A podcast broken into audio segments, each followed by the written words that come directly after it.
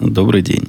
6 июля 2014 года, около трех часов по среднеамериканскому времени, 339 выпуск подкаста «Атум Путуна».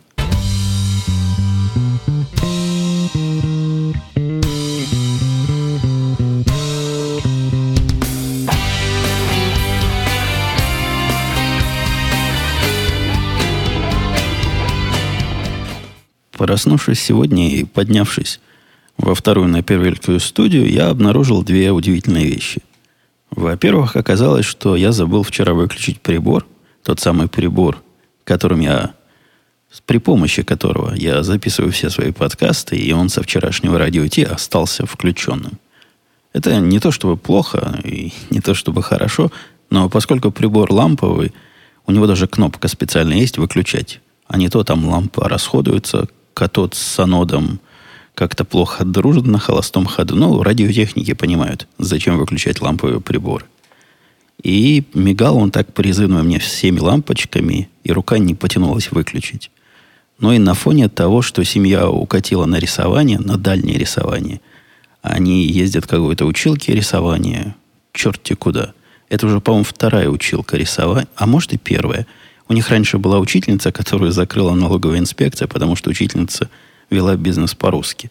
То есть, с одной стороны, она рекламировалась, и ее легко было найти в интернетах, а с другой стороны, подпольно себя вела, то есть налогов не платила. По-моему, это то же самое, просто э, ее догнали, сказали так больше не делать, заставили открыть предприятие, теперь вот она платит налоги, а мы туда ездим – она какая-то крутая училка, насколько я понимаю, то есть учит не в американском стиле. У нас тут недалеко есть такая рисовальная студия, куда, я, по-моему, про нее рассказывал, девочка очень любит ходить. Но там учат в американском стиле. То есть дети делают, что хотят, лишь бы им было весело. И, собственно, образовательные пользы. Ну, то есть рисовать лучше, видимо, от этого девочка моя не, не учится. Хотя мне такой подход вполне близок. Ну, Дети развлекаться-то ходят. Чего их чему-то учить. Но у жены э, альтернативная позиция в этом смысле. Поэтому ходим вот на такую компромиссную версию. Там девочке, в принципе, нравится. Там и рисовать есть, но там и учат, как это правильно делать. И вроде бы какие-то улучшения наблюдаются. Бог его знает. Во всяком случае, далеко это рисование находится. И когда жена туда едет, это часа два. То есть минут 40 туда езды, минут 40 обратно езды, ну и там полтора часа урок. Или час урок. Ну, в общем, за два, два с половиной часа они укладываются. А обратно, вы понимаете, если дорога тут в одну сторону 40 минут, ехать смысла нет, поэтому жена где-то там ждет, по магазинам ходит. Чем как раз сейчас и занимается. Ну, а мы с призывными лампочками и с пустой квартирой, с пустым домом, скорее, не можем не воспользоваться. И воспользуемся для очередного... Прошлый подкаст был у нас необычный, и годы не было такого. Ну, про годы я загнул. Наверное, какое-то долгое время не было у меня гостей в подкасте. Последний гость, последний гость, это была моя жена, насколько я помню. Как давно это было, не скажу, но, наверное, меньше года назад. Хотя время, время летит, и время течет. Я ее собирался еще раз как-то пригласить, но все, руки не доходили. То есть, вы видите, я записываю, ее нет. Хотя гостевой микрофон, конечно, стоит, ждет, все настроено. Приходи, говори. Хороший человек всегда готовый. Что касается прошлого подкаста, у меня от него вполне теплое впечатление. Хорошо мы с Артемом поговорили, хотя, на мой взгляд, было маловато э, не то что драйва, драйва было достаточно, маловато конфликта. С третьей стороны, в принципе, этот же подкаст не, не радио Ти-шоу, где даже если нет конфликта, то мы стараемся его придумать. А, в общем, другой совершенно жанр, спокойный, разговорно, разговорно-разговорный жанр. И, наверное, в этом жанре все получилось нормально. Жена моя послушала, говорит, очень милый подкаст получился. Такая у нее похвала. Так что, Артем, она нас с тобой похвалила. Слушатели нас тоже хвалили. В общем, все хвалили. Никто не ругал. Никто не сказал, не, не зовите больше этого Артема в гости. Он вам только подкаст портит. Наоборот. Например, например, Игорь писал он, Путун, большое спасибо за выпуск. После этого выпуска, 400 выпуска от Лося, понял, что очень интересно послушать твое мнение по вопросам, которые не освещаются в UWP, то бишь в этом подкасте. В связи с этим вопрос, скорее даже предложение. Как насчет приглашения гостей и освещения около политических тем раз в один, два, три месяца? Мне не помнится, что мы так сильно на околополитические темы. Это около жизненные темы были, которые, ну да, как ни крути, а ну, в политику иногда уходят, потому что политика и жизнь это вещи э, очень условно разделимы. Но я понимаю идею. Я не, не думаю, что вот на такую регулярность раз, два, в три, ну, может, в три месяца кого-то приглашать с альтернативной точкой зрения и беседовать о событиях. С третьей стороны, у меня сильно есть э, сомнения и сильные опасения о не то что необходимости, а какой-то адекватности подобного изложения. Я ясно представляю себе аудиторию, и аудитория у меня хорошая, лучше всех. Я в этом абсолютно уверен. Но даже этой самой лучшей аудитории тонкости того, что нам с местными интересны, наверное, будут не настолько интересны, как интересны они нам. Хотя, да-да, вопрос этот спорный. Мало ли, мало ли какие события бывают. Некоторые события я так или иначе освещаю и в регулярном подкасте. В общем, я, подытоживая это дело, могу сказать, что обещать ничего не буду, но на заметку предложение Игоря возьму. Леонид писал, что отличный выпуск, только либертарианцы, либералы это не одно и то же, а прямо противоположные. Я не первый раз, два таких или три таких комментария видел. Но если три человека так подумали, наверное, какой-то повод я или мы дали к такому комментарию. Я ни в коем случае не считаю их одним и тем же. Я их считаю, ну, Леонид говорит прямо противоположное, ну, далекими. Не, совсем уж полярными, но далекими вещами. Одни анархисты, другие социалисты, конечно.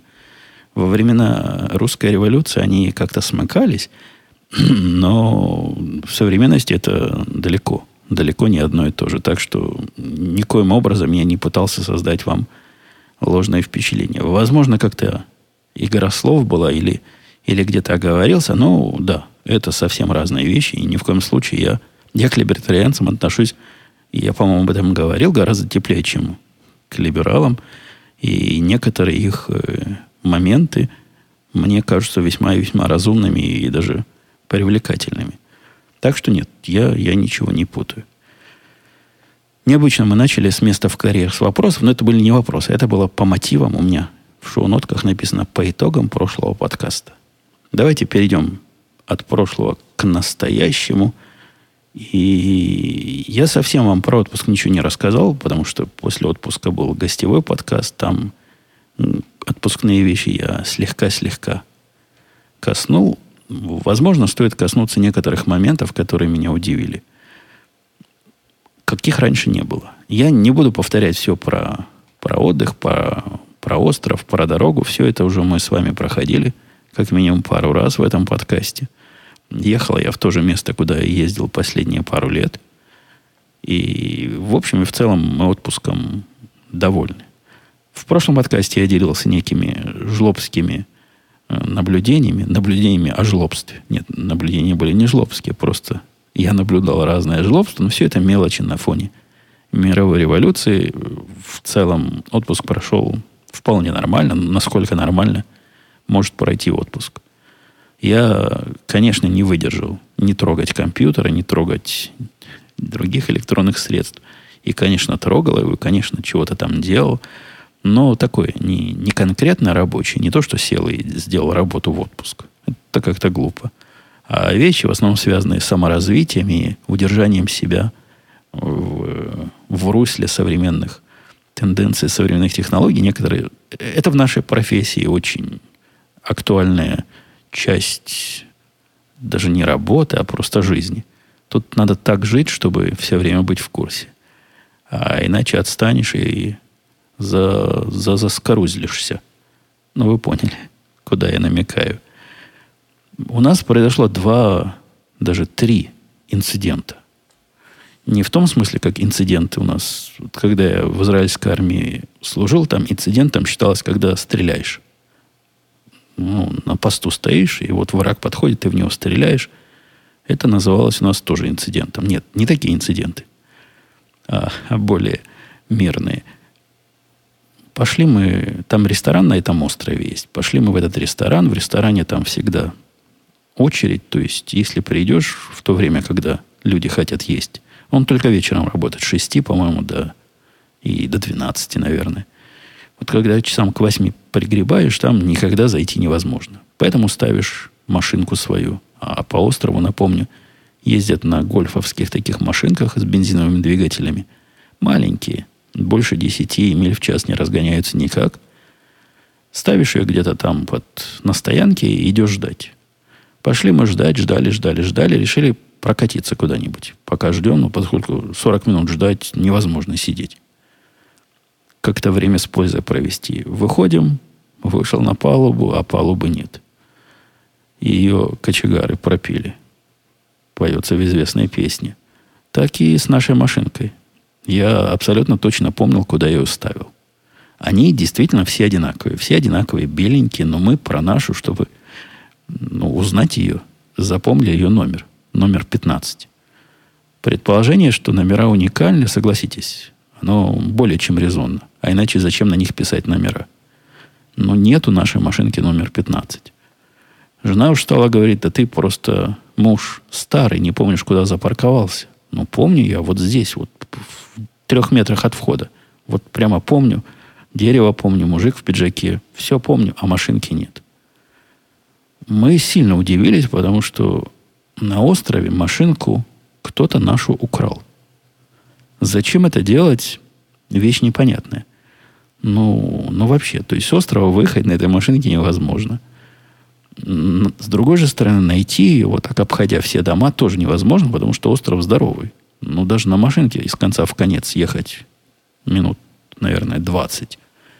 А уж там всякие закоулки и... Ну, здоровый остров. В общем, не, не маленький. Самим не найти. Ну и машинок там этих сотни. Но зачем похитителям это надо? Вопрос ребром. Ну, кому это надо? То есть они не захотели платить свои деньги. Да, я понимаю, деньги за, за эти гольфовские э, средства передвижения, за как они по-русски называются, эти гольф-карт, не знаю. Но вот за эти устройства действительно цены служишь. По-моему, на неделю 300 долларов стоит такое арендовать. Может, кто-то... Но как-то это все равно странно, потому что собирается там общество вполне приличное. И я сомневаюсь, что кто-то из этого общества станет вот так по-мелкому воровать чужие машинки. Мы уж совсем не... То есть мы стоим, не понимаем, что делать. Ну, как, как, как дальше быть? Можно пешком дойти, ну, устанем, конечно, но можно дойти пешком с этого места до нашего домика, ничего страшного не произойдет. Доложить о похищении, кому докладывать, в эту контору, которую нам их сдала, но, по-моему, это наша ответственность их хранить. Ключи мы точно не оставляли в зажигании. Вот ключи у меня в кармане в полном недоумении мы вдруг увидели, что машинка наша, номер 15, вот-вот въезжает на, в эту же область. В ней сидят абсолютно незнакомые нам парень и девушка. И едут куда-то как... Ну, вообще на нас не смотрят. То есть нашу машинку гады уволокли и едут куда-то на ней перед нами же. Я, честно говоря, опешил такого развития событий. Но жена моя опять показала себя боевой женщиной настоящим товарищем, с которым можно пойти и в атаку, и в разведку, замахала руками, заорала ему, а ну стойте, гады, стрелять буду. Машинка в удивлении остановилась, там парочка молодая была, ну, видимо, муж-жена или, не знаю, разнополая парочка, я не знаю о их отношениях. Я к ним подошел, говорю, чуваки, вы ведь на нашем транспортном средстве ездите, зачем вы это делаете? Они говорят, как, как, вот это наши, вот наши ключи подошли. Я говорю, ха, Хочешь попробовать наши ключи? А они тоже подойдут. Но про свой мы помним, что она номер 15. А какой у вас номер, я не знаю. Девчонка, которая была в машинке, сразу, видимо, просекла вину и начала по-американски длинно и униженно издеваться. Да не издеваться, извиняться. Да что со мной? Извиняться. Мол, ой, сэр, извините, да неужели? Да как? Ой, бо, ой, боже ж ты мой. Да что ж мы... Мы ее сразу успокоили, но пацан там не, не пальцем деланный говорит, а ну, докажите. Покажите свои документы, права покажите. Засуньте ключ. Если подойдет, тогда да. Это, конечно, довольно наглая была просьба. Но как можно не поверить людям? Вот люди пришли, говорят, вы на нашей машинке ездите. Но, видимо, его тоже шок от такого события настиг, и он вот пошел не, не в местную, не в любезную сторону, а потребовал доказательств, которые были тут же при, при, предоставлены. Я своим ключом завел эту машинку. После этого они, опять же, мелко кланяясь и постоянно извиняясь, ушли. Мы потом их несколько раз еще встречали, и каждый раз, когда они приезжали, проезжали рядом, эта девчонка нам все время кивала и, и вот так извинительно рассказывала в очередной раз, как они не хотели нас обидеть, и оно само по себе так получилось. Забегая вперед, скажу, что оказалось потом, ключи совместимы со всеми транспортными средствами. Это какое-то безумие. Ключ на вид неусловный, то есть он настоящий, с бороздками. Но я проверял. Любым ключом можно завести любую машинку, и можно на ней поехать куда угодно. Проверяли мы это, потому что запарковавший тот же самый гольф-карт перед нашим номером, перед нашей виллой, вышли мы через пару часов и увидели, что его нет опять. То есть его нет опять, а рядом стоит такой же на другой. Но решили мы, соседи, видимо, сели на наши, уехали, нагло сели в соседский, завели его своим ключом, который, как вы уже догадываетесь, подошел, и куда-то попытались на нем поехать. Недалеко отъехали, потому что сбоку, опять же, зоркие моя жена с дочкой увидели наш знаменитый номер 15, припаркованный на такой штрафной стоянке, ну, недалеко, метров, наверное, 100 от нашего домика запиской, мол, не паркуйте там больше, потому что это место запрещенное для парковки, где вы поставили. Поэтому мы его отволокли. Такой талончик. Без штрафа. Просто просьба больше так не делать. А мы, значит, подумали, что соседи. Нет, это не соседи. Это какие-то специальные надсмотрщики отогнали наш, наш транспорт. Но мы сразу, конечно, вернули соседский. Потому что, вы понимаете, мы абсолютно без, без всякого повода уволокли чужую штуку сели на свой. Несколько раз мы еще оставляли перед домом, и каждый раз они его отгоняли, и каждый раз мы его потом находили. Но после первого раза это уже таким удивлением не было. Ну, и к тому же мы знали, что можем своим ключом завести любую и поехать не куда нам захочется и понадобится. Из еще новых вещей, которые я вкратце осветил в подкасте с Артемом, но не сказал главного. Почему меня, собственно, порадовала поездка – или сказал. Поездка по Гуглу. Я ездил через Google Maps в этот раз, первый раз. И он, он прекрасно себя показал, вел нас как, как следует. На обратном пути, конечно, и у него мозга маловато, чтобы перепроложить дорогу, когда пробка впереди. Он как-то про пробки чего-то знает. Но с задержкой, и, как правило, когда он поймет, что ты в пробке, уже перепрокладывать маршрут поздно. Для этого у меня есть другая программа, которая прям про пробки знает все и с действительно спасла нам кучу часов, а на обратном пути я сильно спешил. Потому что надо было приехать домой в субботу, по-моему, до 5 часов. Если бы мы ехали обычной скоростью, без всякой спешки, в прошлый раз мы, по-моему, к 7 приехали. А тут приходилось пораньше, потому что в 5 часов была решающая игра баскетбольная. Вот самая последняя. Пропустить ее было вообще никак нельзя. Поэтому я и в первый день много ехал, пытал, сильно расстраивался, когда пробки возникали. И во второй день рано выехал. В результате часов в три. Часа в три мы приехали. В общем, все прекрасно успели. Google порадовал тем, что повез у нас альтернативным маршрутом, не заезжая в Луизвиль. Луизвиль, я в прошлый раз, в прошлый раз рассказывал, город приятный во всех отношениях, и дорога прямо через него проходит. Там надо кусок дороги проехать через город. Но есть у него вот то страшное, и вы тоже знаете, если слушали подкасты, что именно страшно, именно ажурный огромный мост над рекой, какая там протекает. Вполне могла бы Миссисипи. Нет. Ну, какая-то река большая. Ну, очень большая река, как Днепр. Вот такой ширины. Я когда по Днепропетровску ехал, там же Днепр, если он Днепропетровск, помню, здоровый длинный мост был. В детстве помню.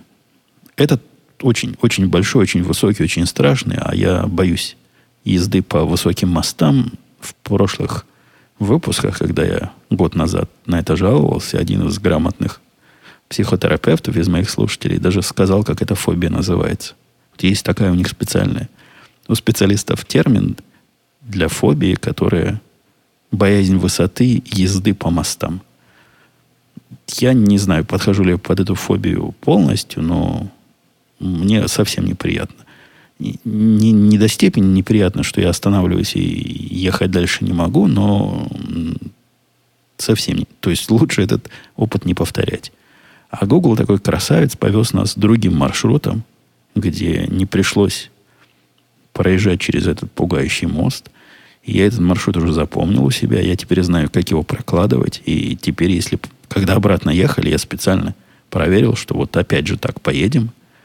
И, и да, за это моя большая человеческая благодарность Гуглу и их картам. Спасли меня от шока и ужаса но это действительно самая шокирующая часть всей поездки. Это то, чего я жду первый день э, езды и второй день езды назад с ужасом и страхом. Но вот теперь нет. Теперь обошлись и без этого страха. Спасение енотов и двух его братьев. Очередная наша тема. Вы мою войну с енотами ведь помните, потому что как, как ее забыть? И выловили мы в сумме, по-моему, три енота и вывезли, но поняли, что занятие это бесперспективное, поскольку приходят соседские еноты и попадаются в наши клетки. Ничего с ними плохого больше не происходит. По-моему, по крыше они уже не ходят после того, как мы забили эту дырку и обрызгали все, чем надо обрызгать в округе. Но я действительно не видел, чтобы они лазили на наш дом с тех пор. Возможно, моя их охота на них моя охота на них их напугала настолько, что они рассказали коллегам, что здесь, значит, ловят в клетки и увозят в дальние страшные края, нарушая закон. В общем, еноты больше не проблема. Во всяком случае, пока. Но подружка, вот та самая подружка, которая, о которой в прошлом подкасте рассказывал, которая не хотела жечь учебники, не учебники, учебные материалы, чтобы не портить озоновый слой – она, проходя... Это самая близкая подружка нашей девочки, они с ней больше времени всего тусят. И вот она, проходя со своей матерью где-то, по-моему, от нас шли куда-то, и увидели маленького енотика, который лежит, плачет сам по себе, и мамы енотихи нет в округе. Понятно, что с такими енотиками делать надо. Брать в клетки и вывозить куда подальше, чтобы не размножались. Нет, ну как-то они их пожалели, то есть что это за енотик такой плачет. А кроме того, у них было какое-то пасконное знание, что енотики по одному не бывают, детки. А обычно деток целый выводок есть. И продлевая эту мысль до логического конца, они решили, что где-то в районе должен быть еще брат-сестра, которая потеряла мать и тоже так же плачет. Это было ночью дело, то есть было темно. Как-то в этой ночи они, видимо, по звуку, Обошли весь наш микрорайон, нашли еще одного покинутого енота. И я, честно говоря, не знаю, это одна семья или нет, потому что расстояние, которое они прошли, чтобы найти второго, было приличное. Вряд ли бы сам этот маленький так далеко ушел. Короче, воссоединили эту несомнительную семью. Действительно, родителей в округе не оказалось. И вопрос, а что же с ними дальше делать? Нести домой и кормить из бутылочки? Нет, они поступили как должно. А в этом случае должно позвонить в службу спасения енотов, в Animal Control, ночью. Можно ночью, в 11 часов ночи позвонить вот в такую службу. Самое удивительное, они там тебя не пошлют, что мне казалось бы вполне разумным ответом, а наоборот скажут, да, спасибо, что вы нам сообщили, мы сейчас пришлем специалиста. Когда пришел, они дождались этого специалиста, практически скоро енотья помощь приехала из этого Animal Control. Специалист их осмотрел, сказал, да, повреждений нет, но, похоже, у них обезвоживание, мы их повезем в приют, там, значит, э, покормим, попоем, проверим медицинский, если все в порядке, выпустим. И 33 раза поклялся, что никак они свободу енотов не будут нарушать, обязательно после осмотра выпустят, и будет с ними все в порядке. Поблагодарили еще раз и уехали. Какой-то удивительный, просто не, нечеловеческий факт. Вот эти вредители. Практически, ну, крысы они не крысы, но что-то что около того по степени хамства. И вот таких холить или леять. Да, любовь к природе тут, конечно, не знает никаких разумных границ. А главная радость прошедшей недели, я даже сам удивился, насколько оно меня порадовало. Мне пришел наконец-то счет на воду. И наконец этот счет на воду близок к тому, чего я ожидал с самого начала. И я напомню, что по счетчикам, которые они дистанционно снимают с меня, они утверждали, что я трачу какие-то сумасшедшие объемы воды в 4 раза больше, чем домовладение подобного размера в среднем тратит. При этом никаких причин для, такого, для таких трат я не находил. Я делился, что призывал специалиста. Специалист долго, долго искал счетчик, нашел сомнительную течь бачка одного туалетного, который, на мой взгляд, не может столько натечь. Потому что ну, просто не может такого быть. Но оказалось, что может. Последний счет, который пришел вот сейчас, три дня назад, был на ожидаемые... Я, честно говоря, ждал 120 долларов. Мне казалось, 120 долларов вот за воду это примерно та сумма, которую я должен платить, пришел на 140. Но это в пределах уже статистической погрешности, согласитесь. Прыжок с 400 долларов в среднем на 140 долларов, он оправдывает вызов специалиста, да и специалист мне обошелся долларов 70 всего. Ну и какая-то ситуация теперь правильная стала. То есть я теперь понимаю, что вода, я трачу воду, я за нее плачу, и ожидания мои с результатом конечным почти совпали. Повторюсь, что на удивление меня это порадовало. И даже не из-за того, что деньги экономятся, хотя деньги экономить, то есть это даже не экономия, а просто не платить ни за что деньги, это лучше, чем платить ни за что деньги. Но ощущение правильности и порядка, и вот, наконец, проблема решена, я теперь могу ее выключить, эту проблему – из своего списка э, в Омнифокусе. Кстати, был от как раз в тему от слушателя Баринов, Буринов вопрос. Евгений, доброго времени суток, спасибо за подкаст. Всегда было, всегда приятно слушать Росновского, но и у вас, конечно. Есть вопрос. Вышла новая версия OmniFocus для Mac. Скажите, пользуетесь ли вы ей? Если да, то какие ваши впечатления? Если нет, то почему? Я поставил, то есть я ее купил с этим умнифокусом. Это программа для организации своих дел. Конечно, всегда цены не сложишь, всегда эта программа была дорогой. И всегда мне эта цена была понятна и не вызывала никаких нареканий. То есть, да, действительно надо заплатить, но не так часто. И сколько раз в два года, по-моему, они выпускают такую версию, за которую берут деньги.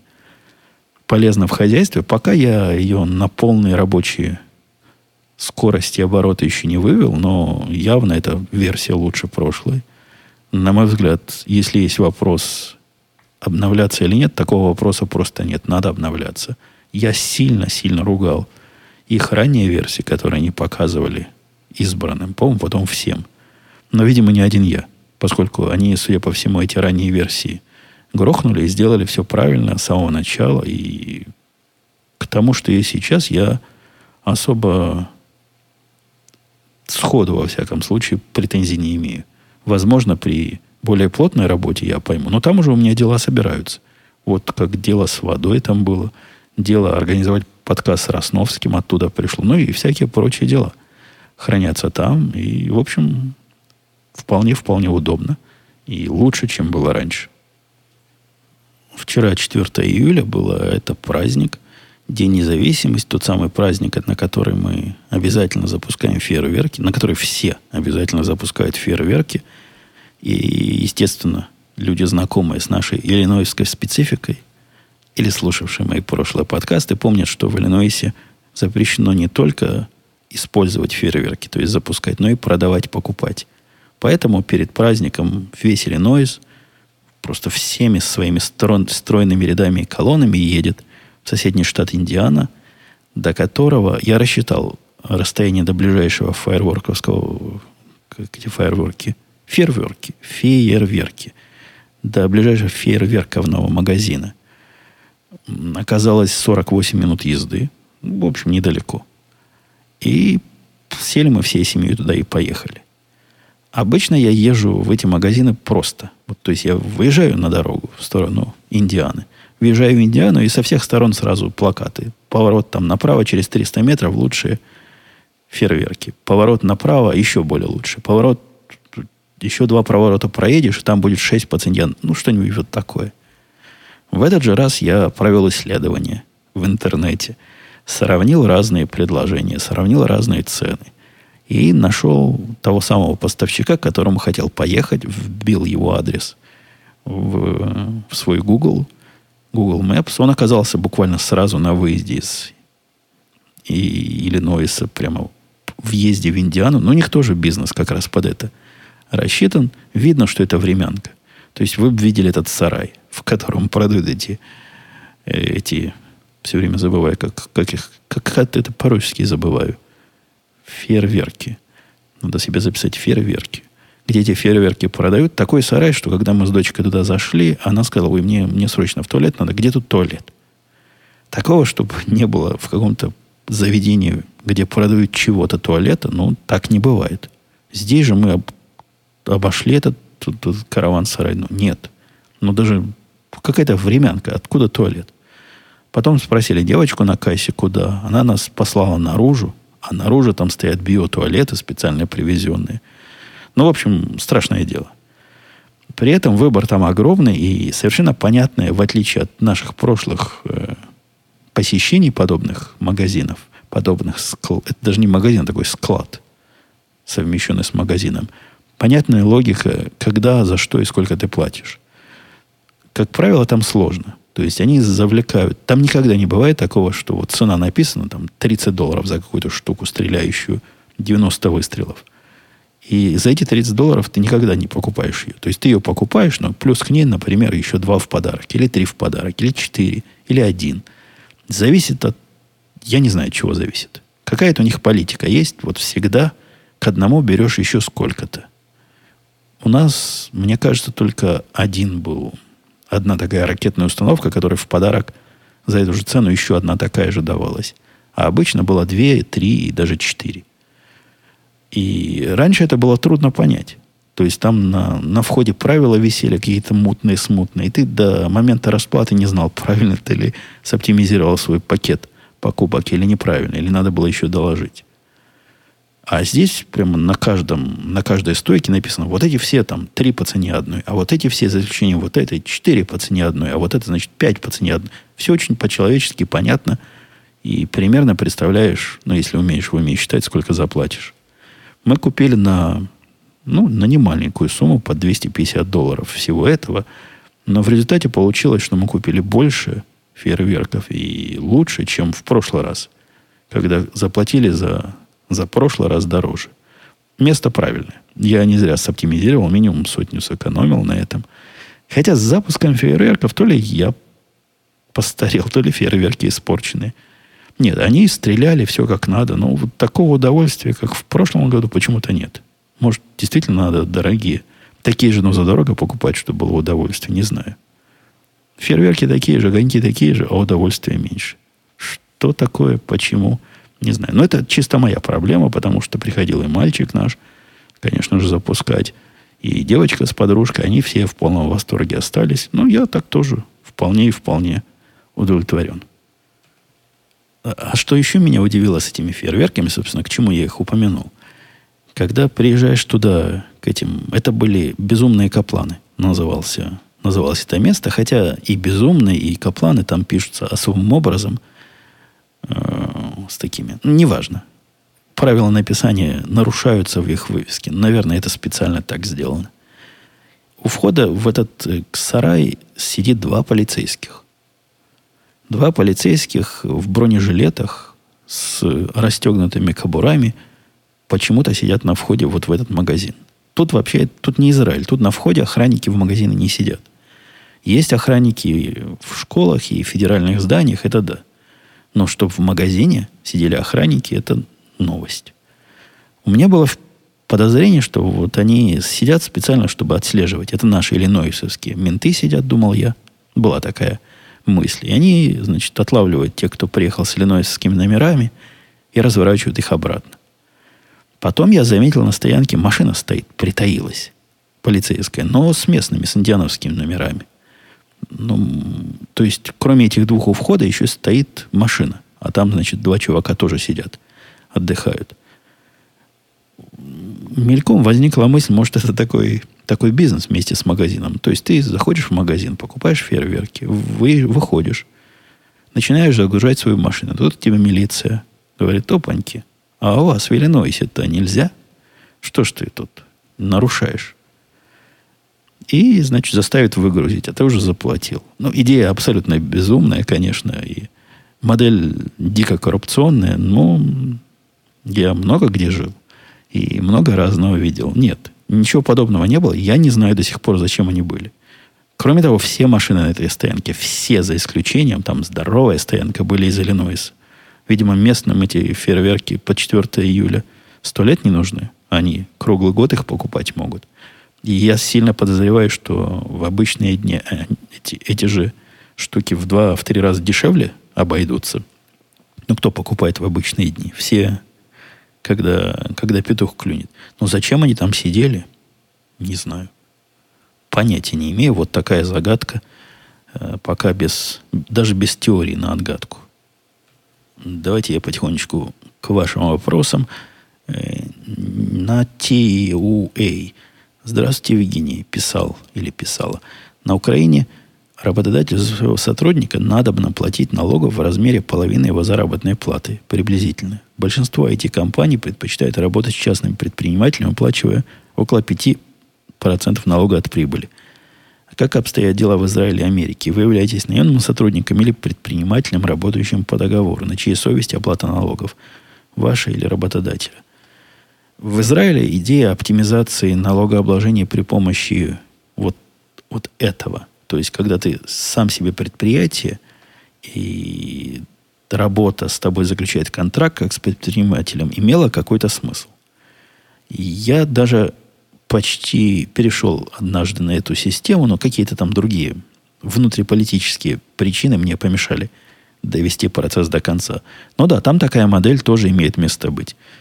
В Америке, ну, ну, вы понимаете, модель, когда я плачу, во всяком случае в Израиле, сам за себя, когда я сам за себя компания, я, как та же самая компания, должен заботиться о разных бенефитах, которые нормальным работникам предоставляются. Медицинская страховка и всякие бонусы, все на свете. То есть у контрактора этого нет. Контрактор работает по контракту, вот его цена там либо за час, либо за проект, и он должен все это сам рассчитывать. В Америке тоже такое бывает, но, но... здесь-то скорее оптимизация налогообложения, собственно, меня, а не компании. Компания за меня налогов никаких не платит. То есть она мне помогает платить свои налоги. Каждый человек в этой стране платит сам за себя налоги, и есть система, помогающая их платить из зарплаты, но в принципе никто вас не заставляет платить их каждый месяц. Да ради бога, не платите вообще ничего – а заплатите 15, до 15 апреля, когда собирать, ну, много. Либо разбейте, как разбиваю я, потом пересчитайте и получите разницу, либо, либо доплатите, что не доплатили.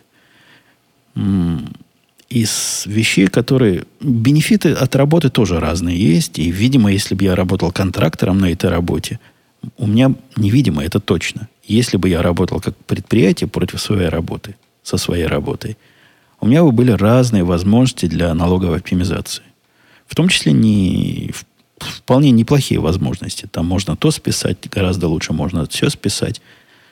Это сложнее, это уже как бы другой уровень отчетности, но тоже ничего сверхъестественного нет. Я бы сам смог такими налогами заниматься без бухгалтера. Но, повторюсь, для работы это мало. Мало интересно. Ну и кроме того, работая контрактором, было бы мне труднее – Э, с местными бонусами, и с медициной, и всем прочим, и всякими групповыми полиси, которые у нас есть. Поэтому нет, я работаю просто full-time работником, без, без, без всяких изысков. Ну, в принципе, планов... Ну, не будем забегать вперед есть ли у меня планы перейти в такой в частный контракторский бизнес, работать с этой же работой? Да, скорее нет, чем есть. Хотя, кто его знает, как это оно дальше повернется. Дмитрий писал, «Э, спасибо за подкаст, возник такой вопрос. А какие подкасты на английском вы слушаете? Из подкастов, которые для общечеловеческого употребления, не специальные, не профессиональные, не на узкие темы, один – их нельзя даже множественным числом назвать. Я слушаю в течение многих лет Seeking Wrong. И не всегда э, поспевая за всеми их выпусками, но время от времени догоняю и нагоняю. Он не перестает меня радовать. У него стабильная планка качества, ну, практически как, как в этом подкасте. Никогда не разочаровываешься, когда слышишь новый выпуск, всегда более или менее на уровне получается. Бывают свои взлеты и падения, но исключительно любопытный и забавный подкаст. Э, Лаки Ти спрашивал, как поживают ваши малиновые пироги. Находится ли новое применение микрокомпьютерам или интерес к ним утих. Но это тоже не совсем в этот подкаст. Не то, что утих. Я их задействовал. Они все у меня в пределе стоят. Если суть вопроса, находится ли новое дело, как-то пока нет. Пока все дела, которые у меня были, этими э, паями покрыты. И, в общем, ничего нового я в последнее время на них не нагружал. Правда ли, пишет Модест со звезд, что многие программисты, особенно те, кому за 30, принимают различные ноотропы, мозговые стимуляторы. Сталкиваясь ли вы сами с этим явлением, может, пробовали? Не знаю. Я такой статистики не вел. Никто из знакомых мне программистов старше 30 не афишировал. Я не знаю, чем они там дома занимаются, принимают они чего-то или нет. Но как-то эта тема не на слуху. Вот во всяком случае, в моем окружении даже дискуссии такой не, не возникает. Ни в шутку, ни всерьез никто про это никогда, про это никогда не упоминал. Но для стимуляции мозга, можно сказать, мы кофеин принимаем в виде кофе. Но тоже не в таких уж диких количествах. Я выпиваю чашку в день, когда просыпаюсь, и в течение дня жена мне еще, если добра, ко мне приносит еще одну чашечку. Примерно так же и на работе. Вот это, вот это все э, стимулирование того, что осталось от мозга. Роман Городецкий писал странный комментарий. Уважаемый Путун, а разве по должности вы не CTO? Позиция, которая... Дальше он рассказывает, что такое CTO. Ну, мы, мы в курсе, что такое CTO. А если нет, можем пойти в Википедию. Я ведь говорил, что в этой маленькой ферме, по-моему, меня кто-то уже спрашивал, как должность называется. Я говорил, что нет названия должности. Как хочешь, так и называй. По сути, я делаю то, что рассказывает Роман в, в описании CTO. Но название, ну, когда в ферме 5-6 человек, зачем их как-то называть особенно? И так все понятно, кто что делает, кто какие решения принимает, и кто на какие продукты как влияет. Так что меньше всего меня интересует название. Это и никогда не интересовало во взрослом возрасте, как меня будут называть. Длинную, абсолютно, по-моему, неуместную дискуссию устроил Михаил – который слушал меня с самого начала, никогда ничего не комментировал, писал он, это будет первый раз, боялся даже слушать сей выпуск, не хотел попасть под неизбежные разговоры по теме Украины, так как ваша позиция в этом вопросе радикально противоположна моей. Да нечего бояться. Во-первых, я все, что хотел, уже сказал, и что мне нового на это сказать? Кто хочет мою позицию услышать, пойдите туда на подкаст 2, 3, 4 назад. Вообще мне не кажется, я вот думал недавно – Э, отвечая на, на сетование, что, мол, не надо политики, и не трогайте в эту политику, политика это грязное дело, мне не кажется, что вот эта дискуссия, которую Михаил тут вел с другими участниками, где ну, весь набор, весь набор мифов, штампов и альтернативной вселенной, на который я просто не могу отвечать, потому что на вопрос, кто меня в Твиттере спросил, такой вопрос шикарный, Сейчас я специально остановлю запись, пойду посмотреть в Твиттере на этот вопрос. И вам его расскажу. Вот, вот такой вопрос. Карина писала мне в Твиттере. Вот он хотелось бы спросить. Вы действительно поддерживаете политику Украины и считаете верными действия боевиков против мирных жителей? Вот да, вот так красиво сформулировала Карина. То есть вы все еще пьете коньяк по утрам, сукин сын. И я там как попытался, как мог попытался ответить. Я не уверен, что она меня поняла. Но это не вопрос политического обсуждения. И дискуссии на эту тему у меня в комментариях абсолютно бесполезно устраивать. На первый раз я весь этот э, гайд-парк позволил, но ну, это как-то как шумно и как-то мусорно, и как-то толку в этом нет никакого. Причем нет толку ни в доводах за, ни в доводах против, потому что стороны эти не сойдутся. Это вопрос не политический, это вопрос не политических пристрастий. Это даже вопрос не мировоззрения. Мне кажется, это вопрос порядочности. И убедить кого-то, что ты ведешь себя неприлично, если он сам этого не понимает, дело бессмысленное и бес, бесперспективное.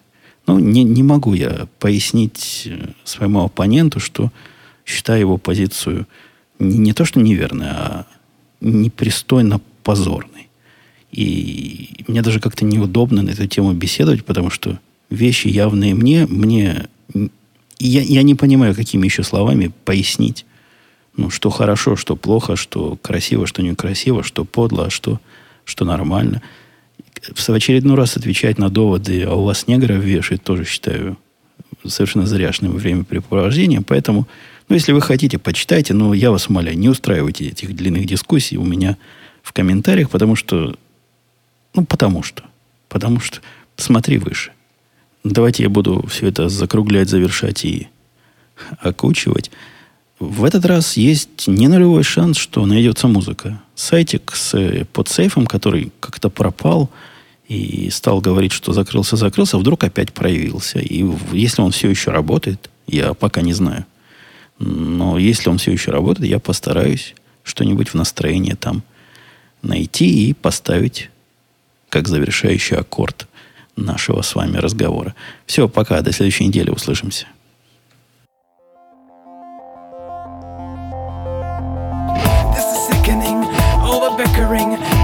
Us all? Let the world ignite, whether wrong or right, doesn't matter, we can't all be so sickening.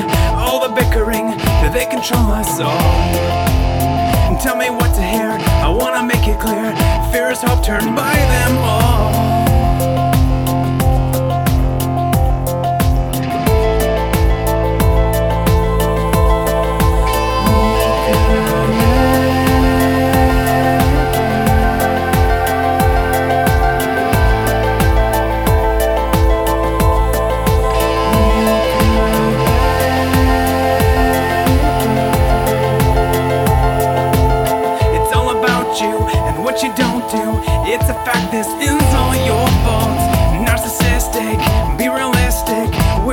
Just admit your faults. It's all about you and what you don't do. It's a fact, this is all your fault. Narcissistic, be realistic. Fear is hope turned by them all.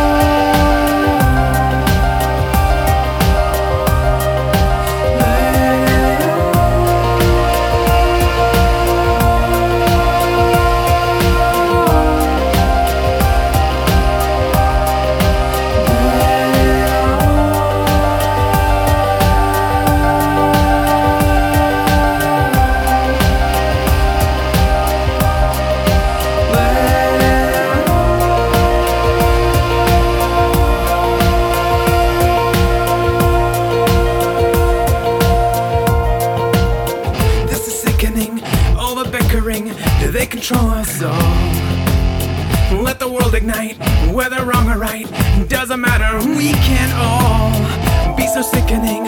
All the bickering that they control us all. Tell me what to hear, I wanna make it clear. Fear is hope turned by them all.